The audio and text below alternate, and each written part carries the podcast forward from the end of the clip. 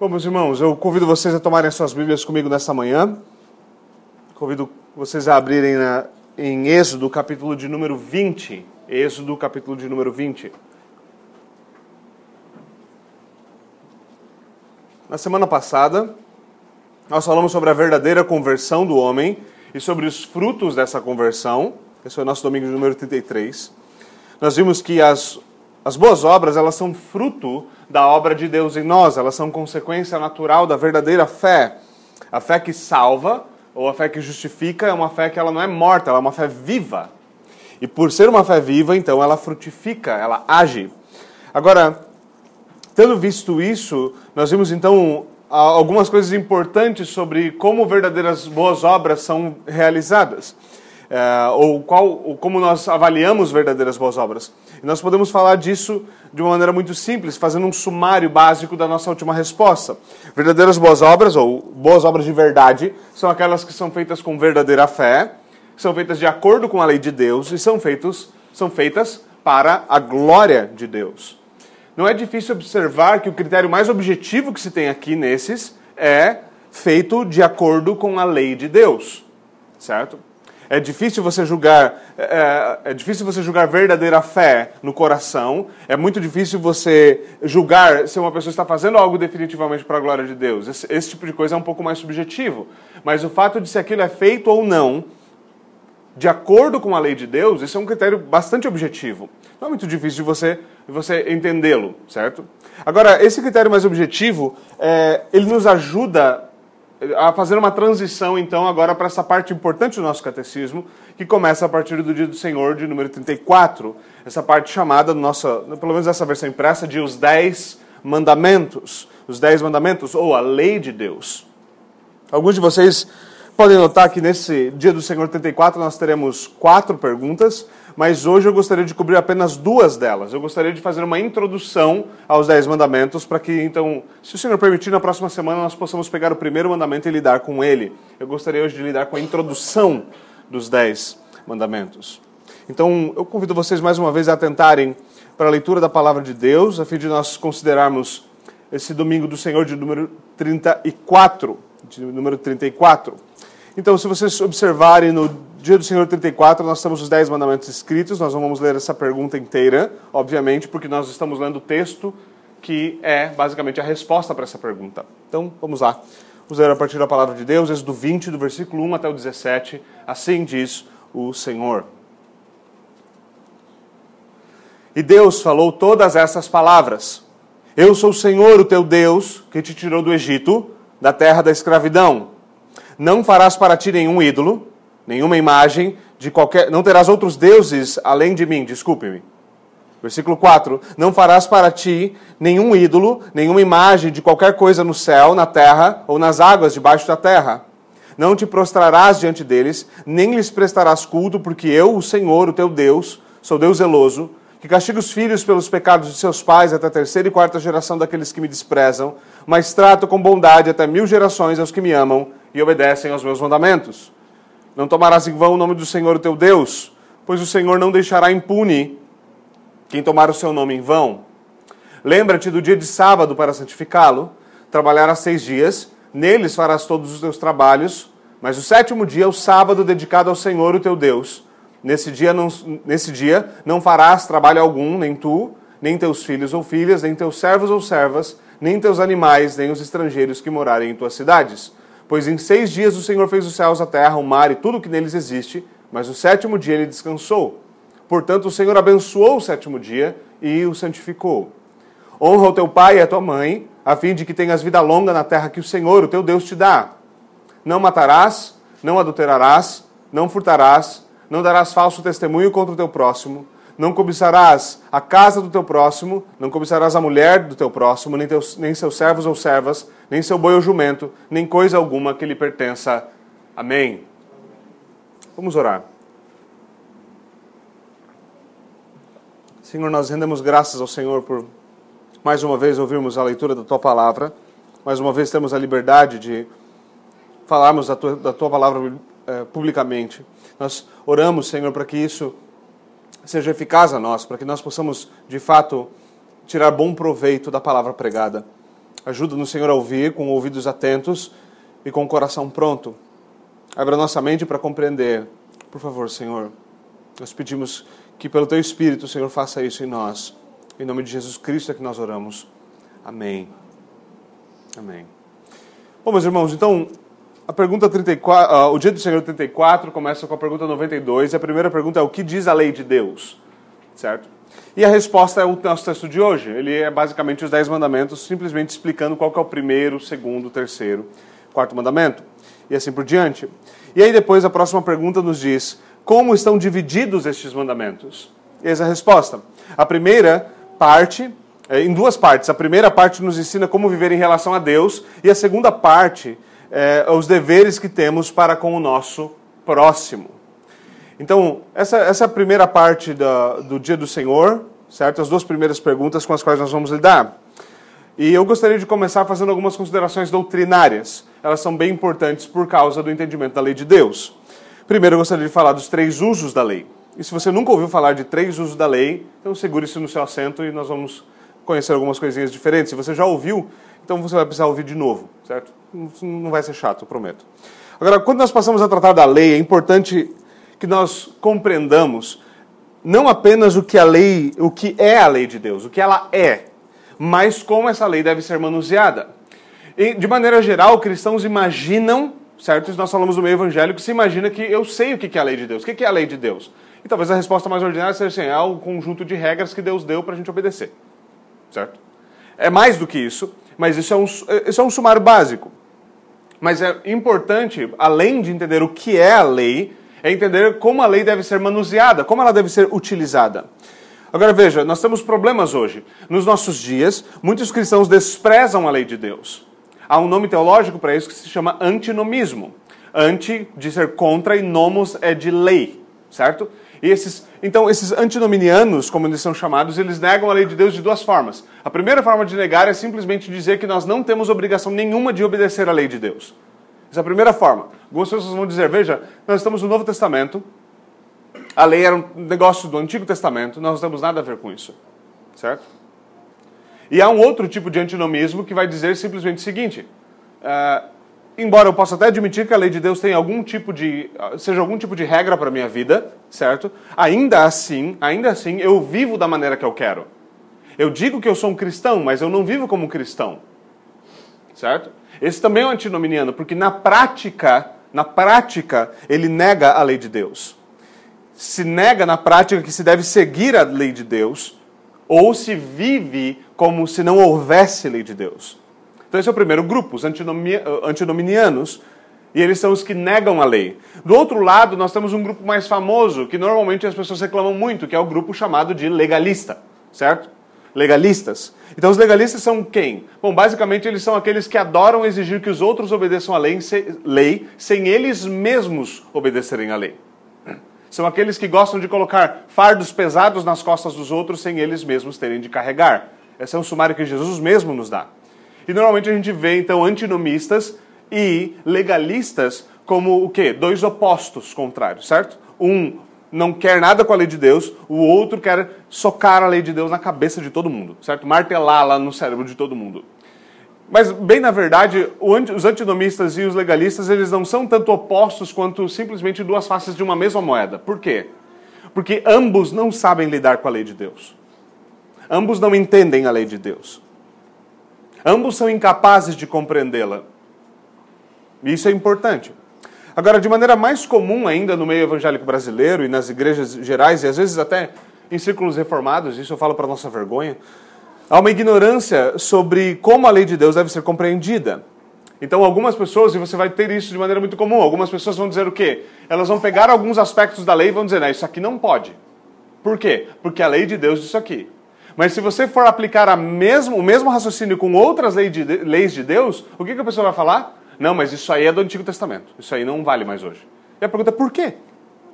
E normalmente você não tem uma resposta para isso, não é mesmo? Então você tem os camaradas, e isso é bem engraçado, você tem o pentecostal ordinário, isso aqui não é um ataque é, é, direto ao pentecostalismo, é só um exemplo curioso.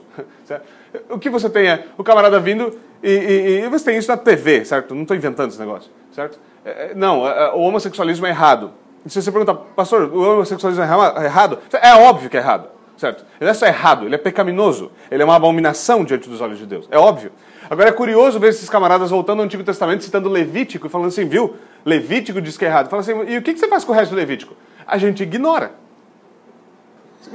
Como, como assim ignora? Só esse versículo é importante? Sim. Sim, só esse versículo é importante. Por quê? Porque nós escolhemos usar só uma parte e, e nós falamos que a outra não é mais válida. Que tipo de manuseio da lei de Deus é esse? Você vê, há um problema aqui básico quando se é um cristão, que é o problema seguinte: nós devemos ser honestos intelectualmente com esse tipo de desafio. Não dá para fingir que a pergunta não é com a gente. Fala, e aí, o próximo versículo? A próxima pergunta? Não dá para você fazer isso. Você tem que encarar é, é, é, esse aspecto de maneira direta. Agora, de novo, muitos então vão negar certos aspectos da lei, mas vão defender outros aspectos.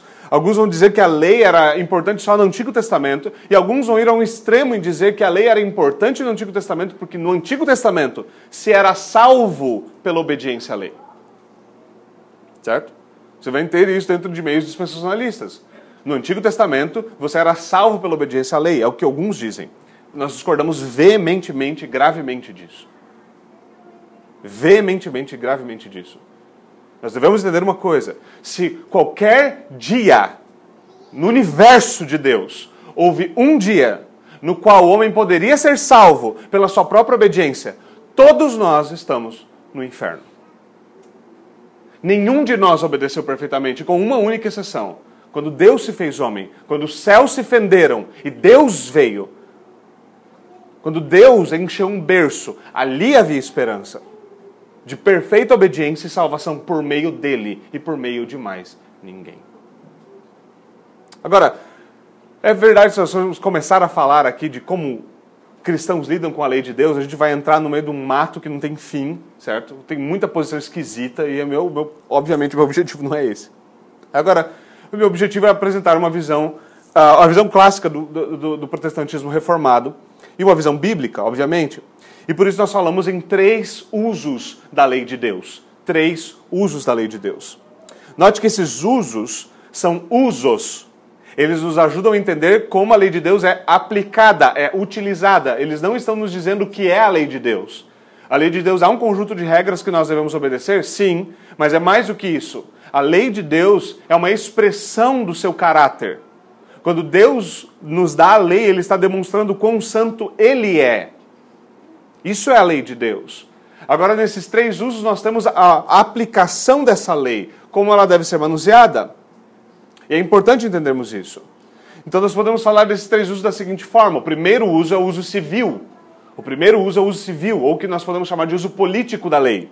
E qual que é o objetivo desse uso? Isso quer dizer que a lei de Deus deve ser aplicada pelo Estado, pelos magistrados civis, para restringir a maldade na sociedade. Certo? É importante perceber isso. A ideia, por exemplo, no Antigo Testamento nós tínhamos, obviamente, a lei de tabelião, você tinha olho por olho, dente por dente, você tinha a pena capital. O objetivo da pena capital, mesmo para os que defendem hoje, como é o meu caso, você não defende a pena capital porque você, vai, você está dizendo que a pena capital vai eliminar todo assassinato. Você vai defender isso porque a lei de Deus sendo justa, ela vai frear o mal, não eliminá-lo. Não existe doutrina que elimine o mal. Existe sim algo que freia o mal na sociedade. Você pode pensar isso, por exemplo, em relação ao casamento. Você vê, uh, originalmente, nessa nossa última Constituição, você tinha o quê? Você tinha sanções para aquele que violasse o pacto do casamento. Se você traísse a sua esposa, haveriam sanções legais. Não eram as sanções que tinha no Antigo Testamento, obviamente. Eu não estou advogando por isso aqui. Mas haviam sanções. Recentemente, com o passar dos anos, nós estamos chegando num lugar onde o Estado abandonou completamente qualquer, qualquer paralelo com a lei de Deus e agora não há nenhuma sanção para aquele que viola o pacto do casamento e, na verdade, para conseguir um divórcio você precisa de, de um pouquinho de dinheiro e alguns dias. E o que acontece na sociedade quando o Estado fala você pode trair, porque não há problema nenhum para isso, não há punição para isso, e você pode conseguir um divórcio e recasar novamente com a mesma facilidade com, a qual você traiu. Acontece que o mal começa a imperar. A gente fala às vezes, meu, por que será que tem tanto divórcio e tanta traição? É bem simples. Porque não tem ninguém segurando a rédea desse cavalo louco que a gente chama de nação. Então ele corre para onde ele quiser. Ele faz o que ele quer. E ele está correndo para o mal, para um abismo. Se a sociedade, se a, se a, sociedade ocidental chegou até aqui, foi porque as nossas leis costumavam a ter semelhanças, paralelos, objetivos com a lei de Deus. Isso é extremamente importante para nós compreendermos. Então, esse é o primeiro uso, o uso civil. Ele é usado para frear o mal na sociedade. Em segundo lugar, nós podemos falar do uso pedagógico da lei. Uso pedagógico da lei. Que uso é esse? E Lutero amava esse uso. Nesse caso, a lei de Deus ela serve como um guia, por isso é pedagógico, ele é um profe... a lei é um professor. Essa, essa lei funciona nesse caso aqui, a lei funciona aqui nesse caso como um guia que nos leva até o Evangelho de Jesus Cristo. Como a lei faz isso? A lei nos revela o nosso pecado e a nossa condenação e aponta para uma necessidade de Salvador. Veja, nós fazemos uso da lei de Deus dominicalmente aqui na igreja, no culto vespertino, certo? Todos vocês, eu creio, já, já viram isso.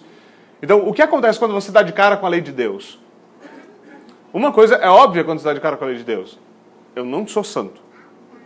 Porque ali está dizendo que eu não sou santo. Talvez você tente preparar alguma desculpa rápida. Falar, é, mas é que essa semana foi difícil. E essa realmente não é uma desculpa. Certo? Não é uma desculpa.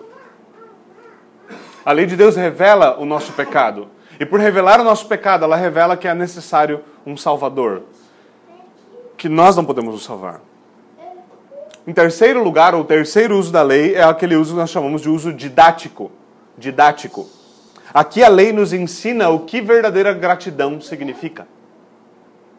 Aqui a lei de Deus é entregue para o crente, já salvo, já salvo, para que ele aprenda a partir da lei como viver para a glória de Deus no mundo de Deus. Ela informa o cristão regenerado, aquele que nasceu de novo, sobre como Deus quer que os seus filhos vivam. São as regras da casa. Agora nós temos um pai, é Deus. As regras da casa dele são essas. Nós devemos seguir. Esses são os três usos: uso civil, uso pedagógico e uso didático.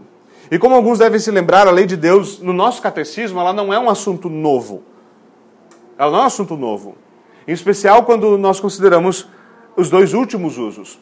Já na pergunta 3, nós falamos sobre os nossos pecados e a nossa miséria e como nós chegamos ao conhecimento do pecado por meio da lei de Deus. É isso que Paulo nos ensina em Romanos.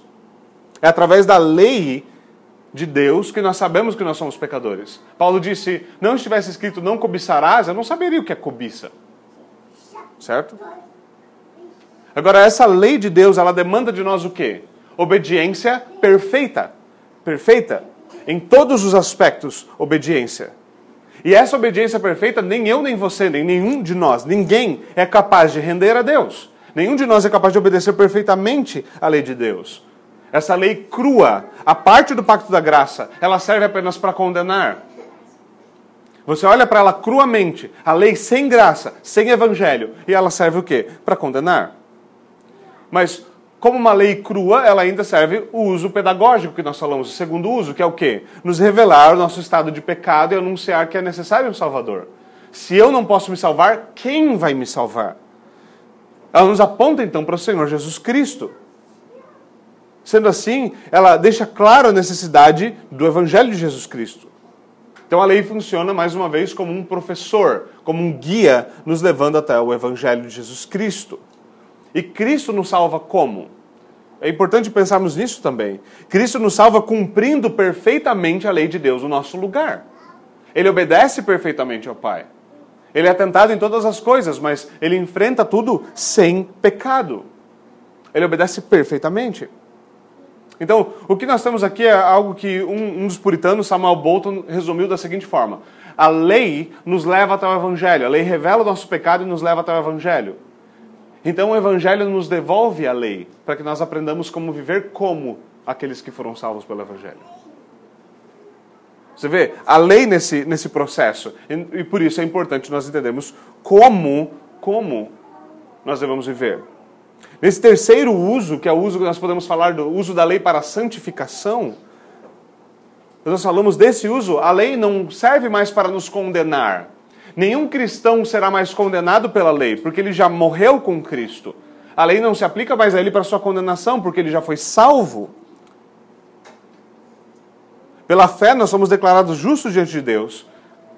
E essa, essa é, é definitiva sobre a nossa salvação. Mas quando nós falamos sobre nossa santificação e a prática das boas obras, a lei de Deus, a lei de Deus serve o propósito de nos ensinar como santificação. O que, o que é santificação? Pergunte a si mesmo: eu fui salvo, eu não tenho a lei de Deus. O que, como se vive como um salvo? Você não sabe. A lei de Deus informa-nos o que é santidade. Ele nos diz: olha, nosso Pai é santo assim, e vocês devem ser santos assim. Sede, pois, imitadores de Deus como filhos amados. É a lei que modela o que verdadeira gratidão é. Mas aqui perceba que nós estamos falando da lei, quando nós falamos da lei nesse uso de santificação, nós estamos falando dela como a lei sendo aplicada junto com graça. A lei crua por si só só pode nos condenar. Mas quando nós falamos da lei com graça, a lei operando junto com o evangelho, então nós temos de fato o poder do Espírito agindo em nós para que nós possamos viver uma vida, uma nova vida, uma vida na qual a obediência é possível, na qual a fidelidade é possível. Algo que o, que o descrente é incapaz de fazer. Aquele que não tem fé, aquele que não tem o Espírito Santo, ele é incapaz de obedecer à lei de Deus, mesmo nos seus pormenores. Mas aquele que tem o Espírito de Deus, esse tem, ele recebe uma nova obediência. Agora é muito comum, de novo, imaginar, imaginar-se no meio, no meio da igreja em geral, no Brasil, no Brasil de maneira bem ampla, que a graça e a lei são duas forças lutando uma contra a outra, um tipo de, sei lá, maniqueísmo esquisito, certo? Então você tem a lei de um lado e você tem a graça do outro lado e elas são contrárias uma à outra. O que eu estou dizendo é que isso não é verdade que essas distinções doutrinárias, entender como a lei se usa, o que é a lei, elas são importantes para que nós possamos compreender como a lei de Deus pode ser aplicada, em especial como o crente, debaixo da graça, se relaciona com a lei de Deus. Porque às vezes é difícil pegar Paulo falando assim, olha, é, é, é, porque a lei, a, a, onde a, a, graça triunfa sobre a lei, e de repente ele fala, mas a lei é santa, pura e boa. Você fala, mas qual dos dois, rapaz? Escolhe. Certo? Agora, se você pensa, ele estava falando de um uso da lei, do, do uso da lei, do segundo uso para condenação. Ele fala: olha, a lei servia para condenar, mas a graça triunfa sobre a lei, porque a graça salva, enquanto a lei condena. E depois ele está falando sobre santificação, ele fala, porque a lei é santa, pura e boa, agora ele está falando de lei com graça, no terceiro uso da lei. Agora você não tem mais uma discrepância, você não tem mais uma contradição, você não tem forças opostas.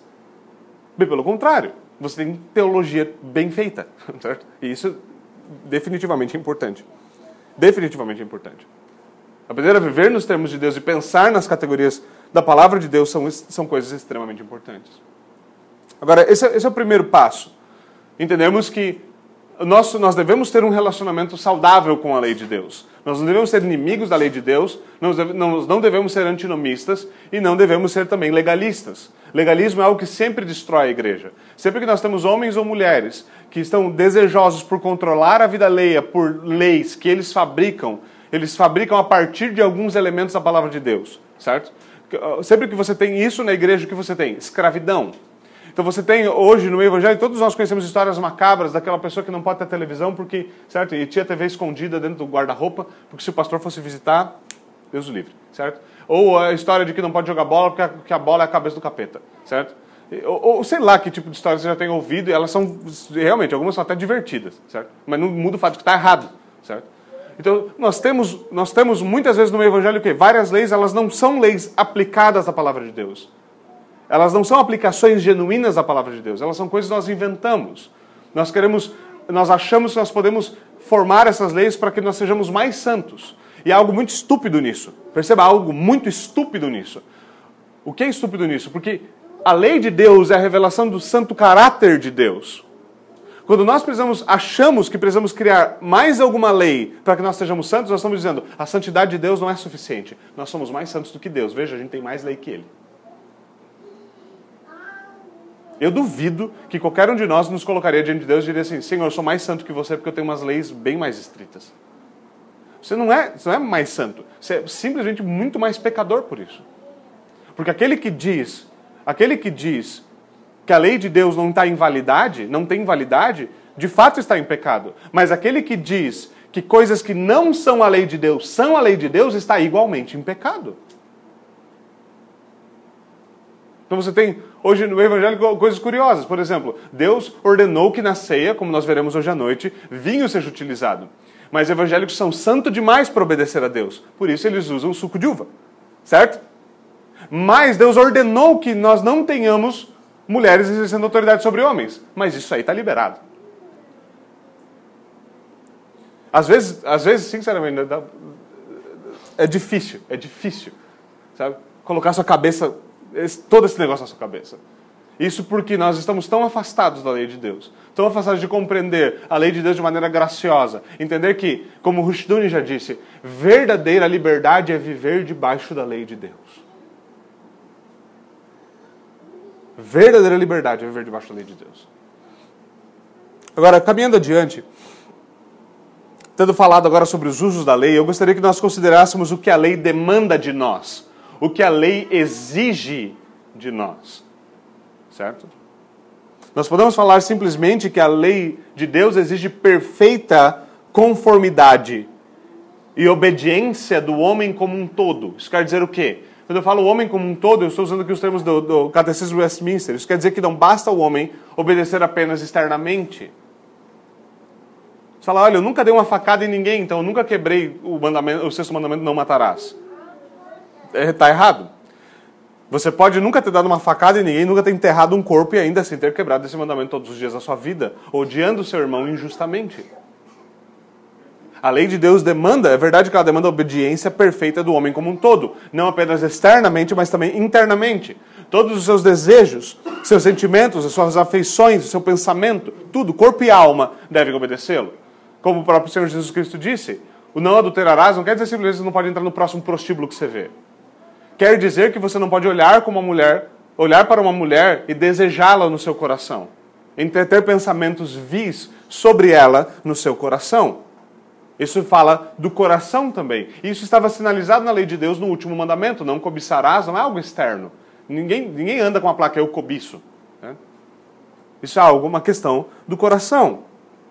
Agora, como nós ouvimos no nosso texto de hoje, a lei de Deus é sumarizada nos Dez Mandamentos. Você vê, se você for ler o Pentateuco, os cinco primeiros livros da Escritura, você tem um monte de leis. Os dez mandamentos são um sumário dessa lei, certo? São um sumário dessa lei. Esses dez mandamentos são divididos em duas partes, nossa pergunta diz, nossa resposta diz. A primeira parte nos ensina sobre como viver em relação a Deus, certo?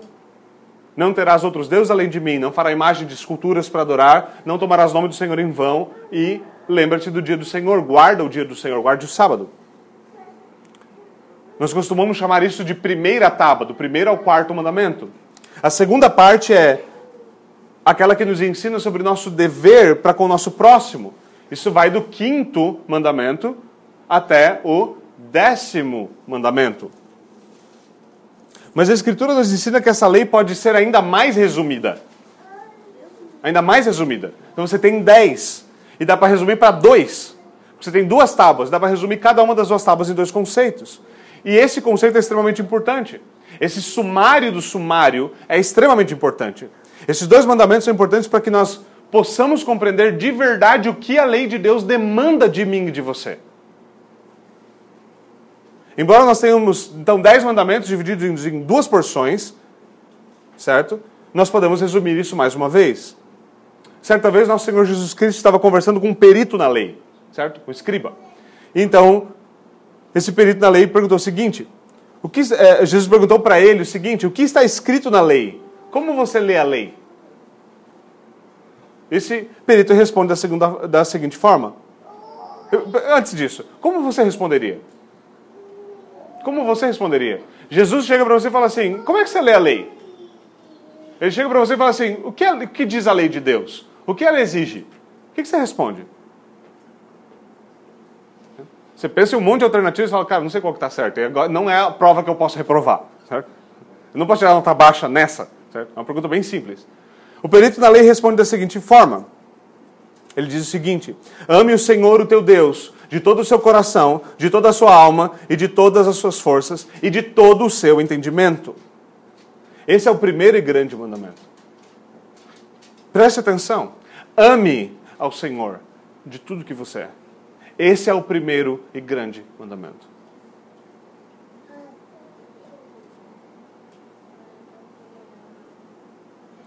Esse é o primeiro mandamento. Agora, o segundo é similar a esse de Jesus.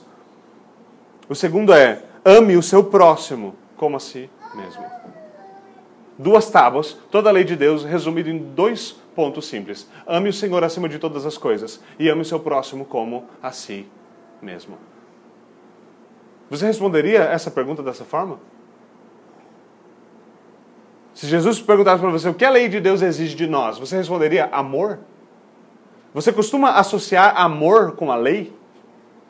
Não. Isso é um problema, porque a Bíblia faz essa associação.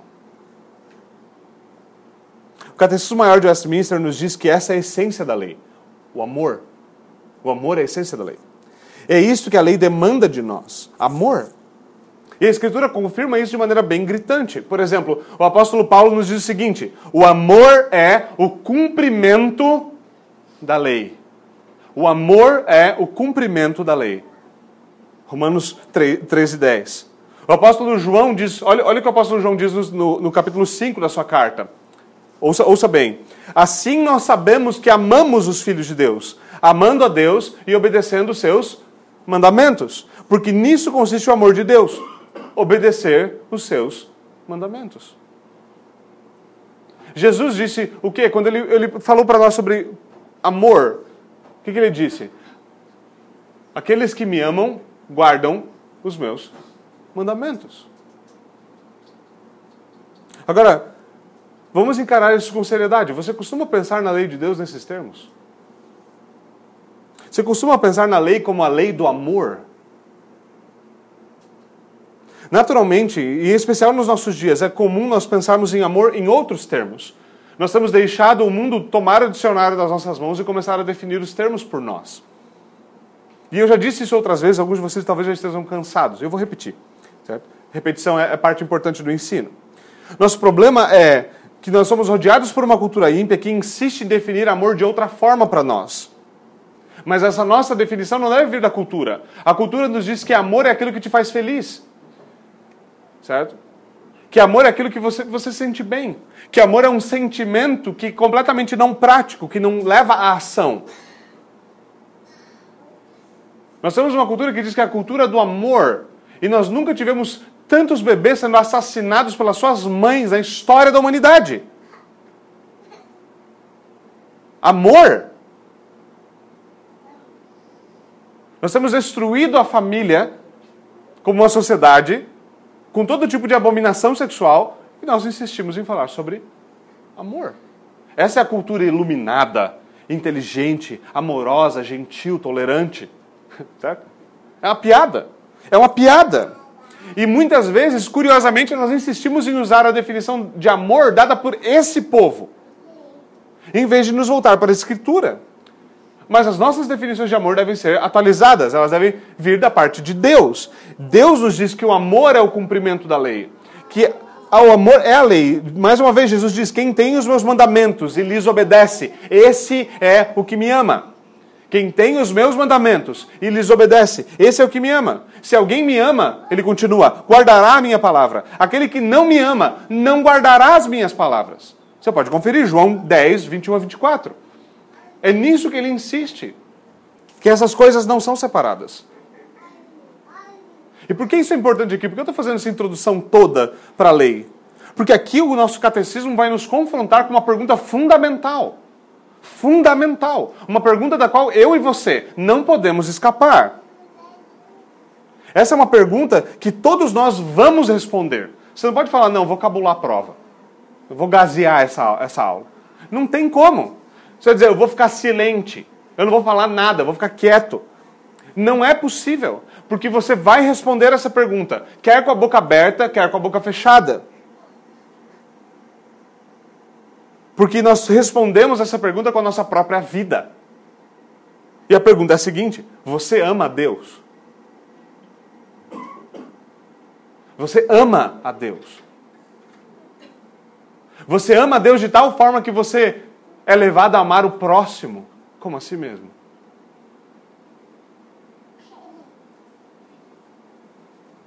E essa é uma pergunta profundamente séria. Veja, nós cantamos essas canções ridículas que muitas vezes nós temos na igreja, certo? Nós estamos cheios de canções ridículas, vamos ser bem honestos, né? você pode relaxar. Né? E quantas vezes nós cantamos sobre intimidade, e amor, e paixão por Deus? Vamos ser sinceros sobre esse negócio. Vamos parar com todo esse negócio, certo? Efeminado, para não dizer outra coisa, certo? Porque, vamos ser bem honestos, certo? Gente tem um monte de homem balançando o quadril, cantando Eu amo Jesus na igreja, tem um negócio meio esquisito rolando, certo? Homens devem amar a Deus, devem amar a Deus como homens. Mulheres devem amar Deus como mulheres, mas boa parte da igreja está completamente efeminada. Parece um bando de marica dentro da igreja. Agora, quando a gente fala de amor, nós estamos falando disso de gente que conhece a Deus, que conhece o caráter de Deus conforme revelado na Sua palavra, e que ama Deus nos termos de Deus. E quais são os termos do amor de Deus? Jesus nos disse, João 10, 21, aquele que me ama guardará os meus mandamentos. De novo, encare a pergunta. Não me encare. Encare a pergunta, você, entre você e o Senhor. Você ama a Deus. Você ama a Deus. Cada um dos mandamentos deve ser considerado a partir dessa perspectiva. É assim que se entende a lei de Deus. Não, ah, eu acho que hoje eu matei alguém, não foi legal. Não é sobre isso. A questão é sobre você ama a Deus. Você ama a Deus de tal forma que isso transborda pelas bordas e afeta o seu próximo. Todos esses mandamentos nos ensinam essa mesma coisa: amar a Deus. Não há saída. Nós não podemos dizer que amamos a Deus e desprezar a sua lei. Nós não podemos justificar-nos dizendo que, apesar de nós amarmos a Deus, nós vivemos que nem pessoas que odeiam a Deus. Não cola essa resposta. Fala, não, sabe, no fundo do meu coração eu sinto um negócio no meu estômago, sinto um negócio no meu coração. Eu amo tanto a Deus. Quando eu ouço o nome Jesus, aí eu saio daqui e vivo que nem um filho do capeta. Não é possível tal coisa. Não é possível tal coisa.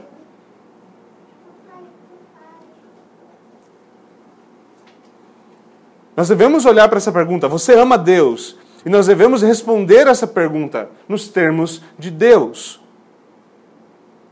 É a lei de Deus que vai nos ajudar a responder isso de maneira concreta, de maneira positiva. Ela que é o nosso guia, nos dizendo como filhos de Deus vivem no mundo de Deus. Você ama Deus? Volte para os dez mandamentos. Você ama Deus? Então não tenha outros deuses além dele. Você ama Deus, então adore a Deus nos termos de Deus, da maneira como Ele ordena. Você ama Deus, então não tome sobre si o seu nome em vão. Você ama Deus, então guarde o dia que Ele ordenou para adoração, nos termos dele. Importante aqui no quarto mandamento. Não adianta você virar legalista para parecer mais piedoso que os outros. A reformada já sofreu muito da mão de um monte de legalista que não entende o quarto mandamento de nenhuma forma. Certo? E também na mão dos adventistas kamikaze que falam que simplesmente se você não guardar o sábado você vai para o inferno. Certo? Ambas as coisas, legalismo e antinomismo, tanto faz. Nós amamos a Deus honrando as nossas autoridades, começando por pais e mães, terminando com autoridades eclesiásticas e civis. Nós honramos a Deus não odiando injustamente, não nos irando injustamente. Nós amamos a Deus nos mantemos puros, castos. Nós amamos a Deus não roubando. Nós honramos a Deus não mentindo não pressupondo mal. Nós honramos a Deus, não cobiçando, sendo satisfeitos em Deus. É, é isso que é amor. Se alguém te pergunta como, o que é amor na prática, está aqui a resposta. Nós temos um resumo do que é verdadeiro amor prático. E a Escritura nos ajuda com isso, para que nós aprendamos a viver nos termos da lei do amor. Em termos da lei do amor. Agora, nesse último ponto, eu gostaria de considerar a dinâmica desse amor de Deus, a dinâmica do amor de Deus quando ele concede para nós a sua lei. Isso é muito importante para nós, certo? Entender como a lei de Deus é amor. Porque talvez você possa estar entendendo até aqui você fala assim, pastor, eu entendo, beleza. A, a lei de Deus nos ensina o que é amor. O amor é o cumprimento da lei. Mas quando o Senhor deu essa lei para nós, era, era amor a motivação? O que estava acontecendo? É importante então nós atentarmos aqui para o nosso texto de hoje, obviamente. Nós estamos falando de maneira geral sobre a lei. Lembre-se que esse texto vai ser mastigado pelas próximas semanas, certo? Então, não se preocupe com isso. Mas eu gostaria hoje de atentar para uma pequena parte desse texto que normalmente é pulada, e é o prefácio dos Dez Mandamentos o prefácio dos Dez Mandamentos. Então é comum nós começarmos a recitação dos Dez Mandamentos a partir do versículo 3, olha lá. Você pergunta para você qual é o primeiro mandamento. E, e vamos lá. Certo? Eu sei que, infelizmente, nós vemos em dias tão ridículos teologicamente no meio da igreja, que se você, o que eu sei, que se a gente perguntar para a maioria dos cristãos quais são os dez mandamentos de cor, eles não vão saber. Essa é a primeira vergonha. Essa é a primeira vergonha. Nós vemos, num, nós vemos no meio do povo completamente iletrado, iletrado biblicamente certo? Tem camarada pensando que Moisés construiu a arca, certo? Que Noé, é, sei lá, foi o apóstolo de Jesus Cristo. É, é assustador o negócio. É assustador o negócio. E a cura para isso, certo? Tem que largar a mão de ser vadio, biblicamente, e começar a ler as nossas Bíblias. Essa é a resposta bíblica para isso, certo? Então, não é um milagre uma pessoa que sabe os dez mandamentos de cor. É simplesmente prática. É simplesmente hábito, é simplesmente esforço, exercício. Lembro de ter feito catecismo com as crianças nossa igreja, por seis meses ela sabia os dez mandamentos melhor do que muito marmanjo que está sentado aqui hoje. Certo? Eu digo isso, obviamente, para nossa vergonha, porque os marmanjos é que deveriam estar ensinando essas coisas. Né? Agora, eu não vou perguntar publicamente, eu não quero envergonhar ninguém, certo? Se você está envergonhado por não saber, resolva isso, vá para sua casa, pegue sua Bíblia e leia os dez mandamentos faça flashcard, sei lá, faz alguma coisa, certo? Faz alguma coisa, descobre. Né? Agora, é comum nós começarmos a resposta, se eu te perguntar qual é o primeiro mandamento, talvez você saiba só o primeiro, certo? E começar pelo terceiro versículo, que ele diz: Não terás outros deuses além de mim, certo? Esse é o primeiro mandamento. Esse é o primeiro mandamento, certo? Agora, da mesma forma, da mesma forma que nós começamos a fazer isso, nós acabamos perdendo uma parte daquilo que o Senhor disse. Porque no versículo 1 ele começa, Deus falou todas essas palavras. E daí do 1 não pula para o 3. Obviamente. Certo? Quando nós começamos o primeiro mandamento respondendo dessa forma, de fato esse é o primeiro mandamento, mas ele está incompleto. Porque o primeiro mandamento sempre vem acompanhado do prefácio aos dez mandamentos. E o seu prefácio é importante para nós. Por quê? Não apenas para que nós possamos compreender melhor o primeiro mandamento, mas para que nós possamos compreender o fundamento de toda a lei de Deus. De toda a lei de Deus. Então, o que diz o prefácio aos Dez Mandamentos? Veja comigo o versículo 2. Eu sou Jeová. Certo? Essa palavra Senhor, quando aparece em letra maiúscula, é o tetragrama. Eu sou Jeová. Eu sou aquele Deus que se revelou ao povo de Israel com o nome de Eu sou o que sou o eterno Deus, imutável, perfeito e satisfeito em si mesmo. Eu sou o Senhor, eu sou o teu Deus, que te tirou do Egito, da terra da escravidão. E aqui, obviamente, você deve estar perguntando por que esse prefácio é importante. Por que esse prefácio é importante? O primeiro motivo, o primeiro, eu vou dar dois. O primeiro motivo pelo qual é importante é que se esta não é a lei de Deus, se esta não é a lei de Deus, então não há qualquer motivo para que ela seja obedecida. Simples assim. Ele começa dizendo: por, por, por que não matarás? Você fala assim, pô, mas eu sempre quis. Eu espero que não. Você, pensa um negócio desse, você fala, mas por que não? Porque há um Deus soberano. Há um Deus soberano. Veja, se essas são apenas opiniões, as opiniões de Moisés, ou apenas a forma como a antiga nação de Israel costumava viver, então nós não temos nenhum dever último para com ela. É muito simples. Nós devemos compreender o seguinte: se não há uma autoridade última, se não há uma autoridade transcendente, um padrão supremo, se não há um Deus santo, justo, soberano, que legisle sobre os homens, então todas as leis não passam de costumes ou de convenções sociais. É simples assim.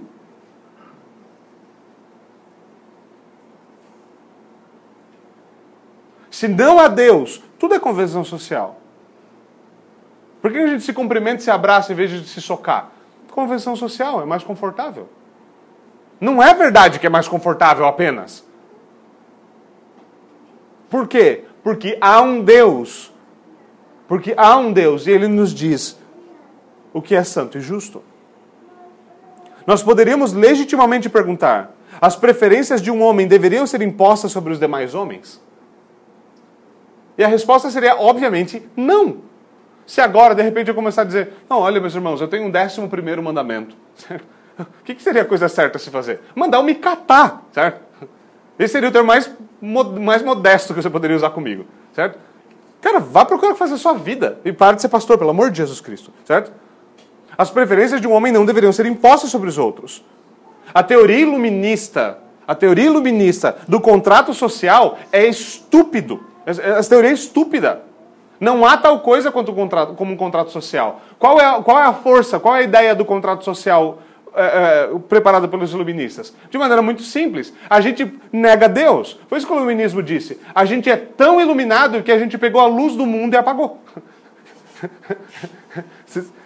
É idiotice acadêmica, certo? E hoje em dia está cheio disso. Então os iluministas sumiram com a luz e falaram: veja, agora que nós somos iluminados, porque a gente sumiu com a luz, certo? E é exatamente isso que todo, todo mundo que se levanta contra Deus faz. Eles chamam bem mal, luz trevas. Foi isso que eles fizeram. Eles se chamam iluminados, mas vivem em trevas. E eles falaram, já que a gente sumiu com Deus, agora como é que a gente fala que o povo deve viver nesses termos que a fé cristã nos deu de herança? Contrato social. Mas não funciona. Porque há um Deus. Você não pode suprimi-lo. Você pode tentar, mas você não vai conseguir. O ateu em últimos casos, deve entender de maneira simples o seguinte: se Deus não existe, tudo é permitido. Se Deus não existe, tudo é permitido. Fala, não, não é permitido porque se você cometer um crime, a sociedade vai te punir. E se você tiver força para ir contra a sociedade? Vai dizer que nunca aconteceu. é muito tolo isso, certo? Então você olha para a Segunda Guerra Mundial e você fala: não, é, é impossível que um homem consiga se levantar de tal forma com a sociedade. Ele pode manipular a sociedade, por exemplo, começar a ensinar que judeus não são gente, negros não são gente, e assim por diante, e começar a aprovar e fazer campos de concentração, socar todo mundo dentro de um, de um trem, levá-los para campo de concentração, fazer experimentos deles, porque eles não são gente mesmo, e começar a matar todo mundo. Você vê, nada que aconteceu debaixo do, do, do, do nazismo foi contra a lei, porque eles aprovaram leis que permitiam aquilo. Tem certeza que você quer que a lei dos homens seja sua autoridade última? Boa sorte. Amanhã você pode ser o próximo. Né? Hoje são bebês que são atacados. Hoje são bebês que são indefesos, que estão no lugar, deveria ser o lugar mais seguro da existência. Num lugar tão seguro que um dia o próprio Deus esteve lá. E ainda assim, nós vemos uma sociedade tão iluminada que acha que é normal fazer tal coisa. Absurdo. Então veja, meus irmãos, se não há Deus, tudo é permitido. E por isso o prefácio dos Dez Mandamentos começa exatamente dessa forma. Eu sou o Senhor teu Deus. Sou eu quem digo, não matarás. Sou eu quem digo o que é vida e o que é morte. Eu tenho a prerrogativa da morte. Não interessa se você acha suicídio assistido legal porque você viu um filme ridículo Thomas Sparks. Dane-se. Deus está no trono, não você, não o Estado. O Estado não tem autoridade para definir o que é vida. Deus tem, porque Ele é Deus. Não interessa o quanto o quanto o marxismo insista que o Estado é Deus, isso não é verdade. Então a primeira coisa importante é isso. Se você pergunta por quê, por que nós não podemos roubar? O comunista vem e fala: bom, não é bem assim. Na nossa sociedade você pode, certo? É do que esses vagabundos vivem, certo? É muito simples, certo? Por que nós não podemos adorar outros deuses? Como o multiculturalismo responde essa pergunta? Mas claro que a gente pode. A gente pode fazer, um, fazer uma festa com todos os deuses. Certo? E bota lá macumbeiro, bota lá crente, bota espírita, bota budista, bota todo mundo no mesmo sacola, certo? Levanta uma estátua meio torta e fala: é isso aí. Certo? Por que nós não podemos matar? E de novo, talvez você já tenha pensado na possibilidade, certo? Abandone a possibilidade, pelo amor de Deus, certo? E você pensa, pô, mas só dessa vez só dessa vez, não devia ser errado de vez em quando, certo? Talvez você assistiu uh, o filme The Purge e você achou empolgante a ideia, certo? A resposta para todas essas perguntas é uma mesma resposta. Há um único Deus vivo e verdadeiro. Ele é santo e justo. Ele legisla sobre os homens e ele se revela e nos diz: tais coisas são pecado. Não, não é assim que os meus filhos vivem. Não é assim que os meus filhos vivem. Essa é a minha santa vontade, revelada na minha lei. E todos, veja, todos, mesmo os que negam a existência de Deus, mesmo os que negam a lei de Deus, todos terão de responder a Deus nos termos da sua lei. É isso que soberania significa. Em segundo lugar, esse prefácio é importante porque ele nos dá o contexto no qual o Senhor nos deu a sua lei. Isso aqui é bem importante, principalmente se você está ainda começando a compreender como esse negócio funciona. Aqui, mais uma vez, lembre-se daqueles que afirmam que no Antigo Testamento a salvação era pelas obras, era pela obediência à lei, certo? E muitos de nós ouvimos isso várias vezes. Contudo, considere a história de Israel como contada no prefácio dos Dez Mandamentos.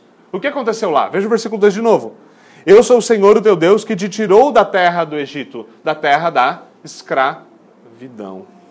Veja, perceba, perceba a diferença entre esses dois relatos, certo? A diferença entre esses dois relatos. Deus não se manifestou ao povo, de, ao povo dele quando eles eram escravos no Egito e disse a eles o seguinte: Veja, venham aqui, vem aqui vocês judeus, chegam aqui, vocês são escravos aqui no Egito, tem, vamos ter uma, uma, um papo aqui entre nós. Aqui estão os meus dez mandamentos lá no Egito, certo? Lá no Egito, escravos. Aqui estão os meus dez mandamentos. Se vocês obedecerem esses dez mandamentos, eu vou salvar vocês e tirar vocês do Egito. Se vocês obedecerem, eu tiro vocês da escravidão. Se vocês me obedecerem, eu levo vocês para uma terra que manda leite e mel. Foi isso que Deus fez? Não. O que Deus fez? Ele não chegou e disse: se vocês obedecerem, eu vou libertar vocês da escravidão. Primeiro, ele salva o seu povo. Primeiro ele envia o seu profeta ao povo e diz: Eu vou tirar o meu povo. E o profeta chega, mete o pé na porta do faraó e fala: Deixa o meu povo ir. É isso que Deus ordena. Deus os liberta, Deus salva o povo da escravidão. Ele os leva da escravidão para a liberdade. Ele os leva até o seu santo monte diante dele. E quando eles estão salvos, quando eles pertencem a Ele, quando Ele os libertou, quando Ele os trouxe da escravidão para a liberdade na Sua presença, é ali que então Ele diz: Eis as minhas leis. Se vocês são o povo que se chama pelo meu nome, vocês devem viver nos meus termos. Não foi obras para que então vocês sejam libertos. Foi primeiro libertação e salvação, e depois vivam como santos no mundo. Agora vocês andam nos meus estatutos e nas minhas leis. E veja, essa é a mesma realidade para nós no Novo Testamento, não é? Nós ouvimos o Evangelho, nós ouvimos o anúncio da salvação por meio da fé somente, nós somos salvos pela graça de Deus, gratuitamente, sem obras para que ninguém se glorie, certo? Primeiro, você é salvo. Mas uma vez sendo salvos, uma vez estando salvos, agora nós demonstramos a nossa gratidão vivendo de acordo com a lei de Deus, buscando verdadeira santidade. E o que é verdadeira santidade? Você tem que procurar na lei o que é. No Evangelho nós temos lei e graça reconciliados. Nós temos homens agora salvos. Nós não devemos mais temer a lei para nossa condenação. Nós podemos dizer, como com Paulo, a lei é boa, pura, santa. Nós podemos dizer, como Davi, eu tenho prazer na lei de Deus e nela eu medito de dia e de noite. Talvez você já tenha lido o salmo falado, meu, mas esse cara, como é que ele pensava isso? Simples. Ele entendia uma coisa: a lei de Deus demanda amor. A lei de Deus é a manifestação do seu amor para conosco, por quê? Porque ele nos salva primeiro, porque nos ama, e então ele nos dá a sua lei para que nós aprendamos a amá-lo de volta. João nos diz: Nós amamos porque ele nos amou primeiro. Ele nos ama primeiro e nos salva, então ele nos dá a sua lei para que nós sejamos capazes de responder, porque eu e você não somos capazes de responder. Eu e você não somos capazes de amar a Deus. Por isso ele nos ama primeiro, incondicionalmente, e então nos ensina o que é verdadeiro amor.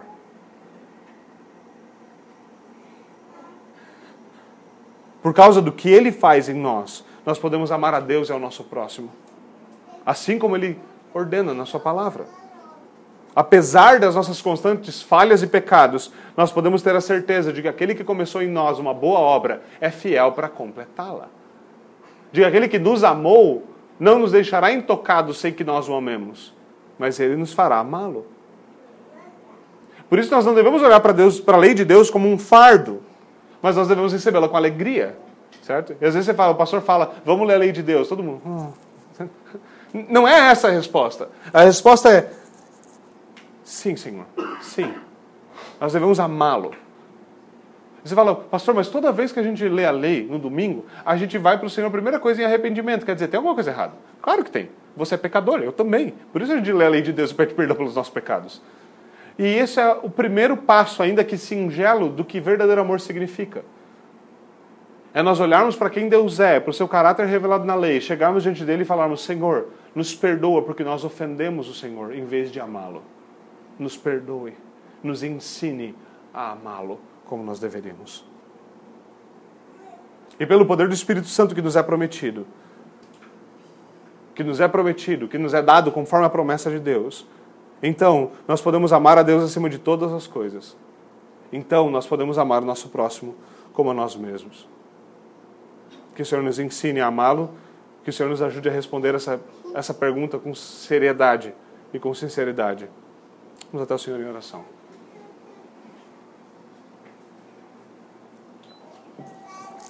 Senhor, nós te damos graças. O Senhor é bom. O Senhor tem nos ensinado, ainda que ainda que nós sejamos lentos para aprender, o Senhor tem nos ensinado. Nós oramos, Senhor, para que nós aprendamos a amar o Senhor. Amar o Senhor nos seus termos. Por favor, Senhor, conforme a promessa do teu pacto, grava a tua lei nos nossos corações. Tatua, tatua elas profundamente em nós nesse novo coração que o Senhor nos deu, ensina-nos a amar ao Senhor nos teus termos, a viver como teus filhos. É o que nós te pedimos em nome de Jesus Cristo. Amém. Amém.